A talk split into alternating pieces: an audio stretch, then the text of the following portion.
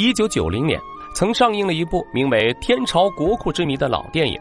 影片讲述的是一位考古学家在一块黄卷中发现了太平天国宝藏，藏于千柱屋的第一千根柱子下。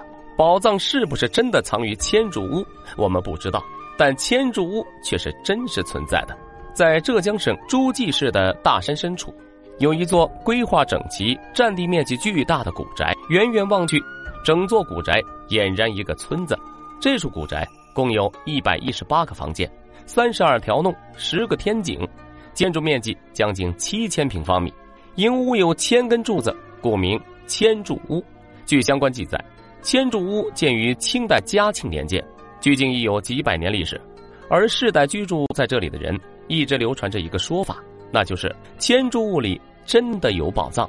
那么，这座巨宅究竟是谁建造的？他为何又要建于深山之中？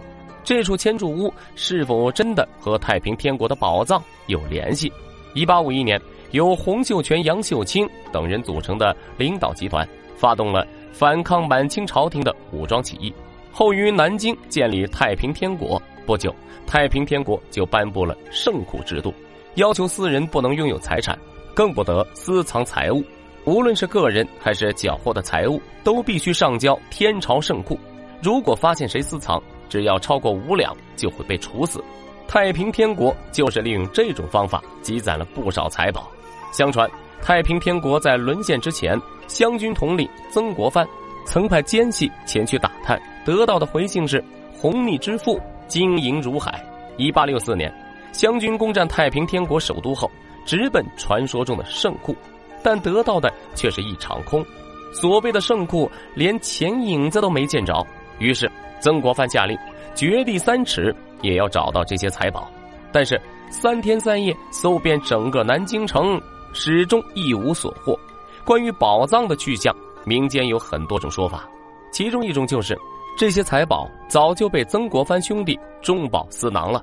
这位曾九帅的名声确实不怎么好，走到哪儿抢到哪儿。但几经考证发现，曾家没有自此发家的迹象。再者是。满清皇帝曾派人秘密调查，但始终没有找到证据。此外，还有一种说法是，太平天国后期由于内讧，杨秀清、韦昌辉被杀，石达开出走，洪秀全的身体状况也一日不如一日。于是，太平天国的主要事务便由忠王李秀成接手。南京沦陷之前，李秀成就已感觉形势不对，于是他找来一位亲信石某，让他秘密转移了圣库财宝。那么，太平天国的宝藏究竟转移到哪里？他和千柱屋的宝藏传说又有什么联系呢？千柱屋虽说只有两百多年的历史，但在它的身上有很多无法解释的谜团。首先是千柱屋的建筑结构，它的结构啊不像普通的宅院。千柱屋坐南朝北，以正厅为中轴线，两侧各有十个大天井、三十六个小天井，院落以及房间的大小有明显的等级分布。就像是一个官僚，甚至是土皇帝的住所。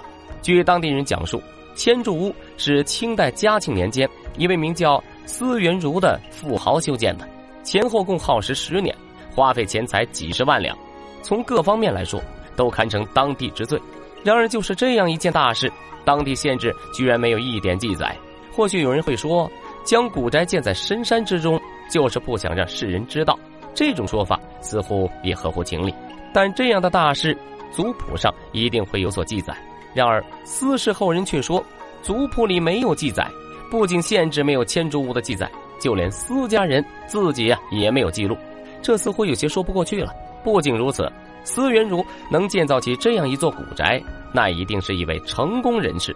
可司元如的巨额财富究竟是怎么来的？没有人能说得清。种种谜团让千柱屋变得神秘起来。那么？千柱屋又是怎样和太平天国宝藏扯上关系的呢？这还要从私姓的来源说起。千柱屋的所在地名叫私宅村，村子上的人大部分都姓司。相传三国时期，吴大帝孙权下面有一个典狱长，名叫石美。一天，他在巡查牢房时，发现很多人并没有什么大罪。之后，他没有通报孙权，便擅自将这些犯人给释放了。孙权知道后，非常生气。于是就判了石伟死刑。就在石伟要砍头之际，他的两个儿子跑来，纷纷求孙权让自己替父亲去死。孙权看着眼前的场景，非常感动，随后说道：“死孝子也。”于是便下令免了石伟的死刑。但这并不意味石伟就可以万事大吉了。根据东吴的制度，如果被判了死刑，又得到了赦免，还是要受罚，要么充军，要么改姓。最终史家商量后决定改姓，于是皇帝便赐司为史家新的姓氏。相传这就是司姓的由来。对此，有人提出了大胆猜想：司元如会不会就是当年为李秀成转移财宝的亲信石某？如果这一猜想成立的话，司元如巨额财富的来源就有了解释。圣库的宝藏是由他转移出去的，李秀成死后，这笔财宝自然就落入他的手里。再者，他改名换姓极有可能就是为了躲避清官的注意，而司元儒将千柱屋建造在深山，可能也是李秀成的旨意。如果忠王李秀成兵败，那么千柱屋就是他的退路。结合前面千柱屋结构布局严谨的情况，这种种猜测似乎都说得通。那么宝藏在哪里呀？是否真的藏在第一千根柱子下？然而事情远没有想象的那么简单。走进千柱屋，犹如走进一座微缩的封地，各院之间以檐廊相通，规模宏大，颇具特色。千柱屋以千根柱子而得名。然而私家后人前后数了好几遍，发现千柱屋只有九百九十九根柱子。几年后，为了保护千柱屋，有关部门就对古宅进行了详细测绘。而这次测绘到的柱子数量竟然有一千二百根，前后相差如此之大，难道传说只是传说？可当地为何一直流传着一个关于宝藏的传说呢？据私家人透露，他们家族世代流传，在千柱屋里隐藏着一个三角形天井，天井里面藏着一些东西，但几百年来始终没有人找到这个天井。此外，还有人认为。线索就藏在千柱屋正厅的照壁上，照壁上有一幅名为《白马图》的砖雕，砖雕用二十一块长零点三四米、宽零点三零米的青砖拼接而成，总长约七米。整幅画面错落有致，层次分明。这些马或卧或坐，或行或奔，或安闲自得，或翻滚嬉戏，可谓姿态各异，神形逼真，并且无一雷同。工艺高超绝伦，堪称艺术珍品。然而，这幅砖雕明明叫《白马图》，可图中马匹的数量实际只有五十三匹。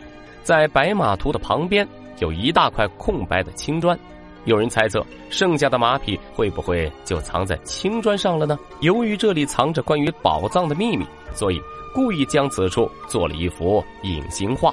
或许有人会质疑，清朝还有隐形作画的技术？在浙江舟山有一座古宅，古宅的主人名叫陈先次。据他介绍，他家的这处古宅啊，是祖上从清朝传下来的。宅子已经很久没人住了，只是偶尔啊会去打理一下。但怪事却屡屡发生，家里人接二连三看到院子的墙壁上出现画像，而且这些画像时隐时现。陈先次经过多次研究，终于发现了其中的秘密。其实啊，在这面墙壁上。有一幅画像，但这幅画平时都是隐形的，只有在墙壁碰到水的时候才会显露出来。既然这种隐形画确实存在，那么千柱屋的青砖上会不会也使用了隐形术呢？于是人们开始对青砖墙面喷水，但前后持续了十几次，墙面始终没有任何发现，这让人们百思不得其解。数百年来，这里明明流传着宝藏的传说。可将千柱屋翻遍了，始终一无所获。宝藏究竟在哪儿？或许只有时间知道了。现在的千柱屋仍旧有私家后人居住。走遍千柱屋的每一个角落，晴不见日，雨不湿鞋。漫步其间，可以感受到耕读人家的古朴清幽和安宁的意蕴。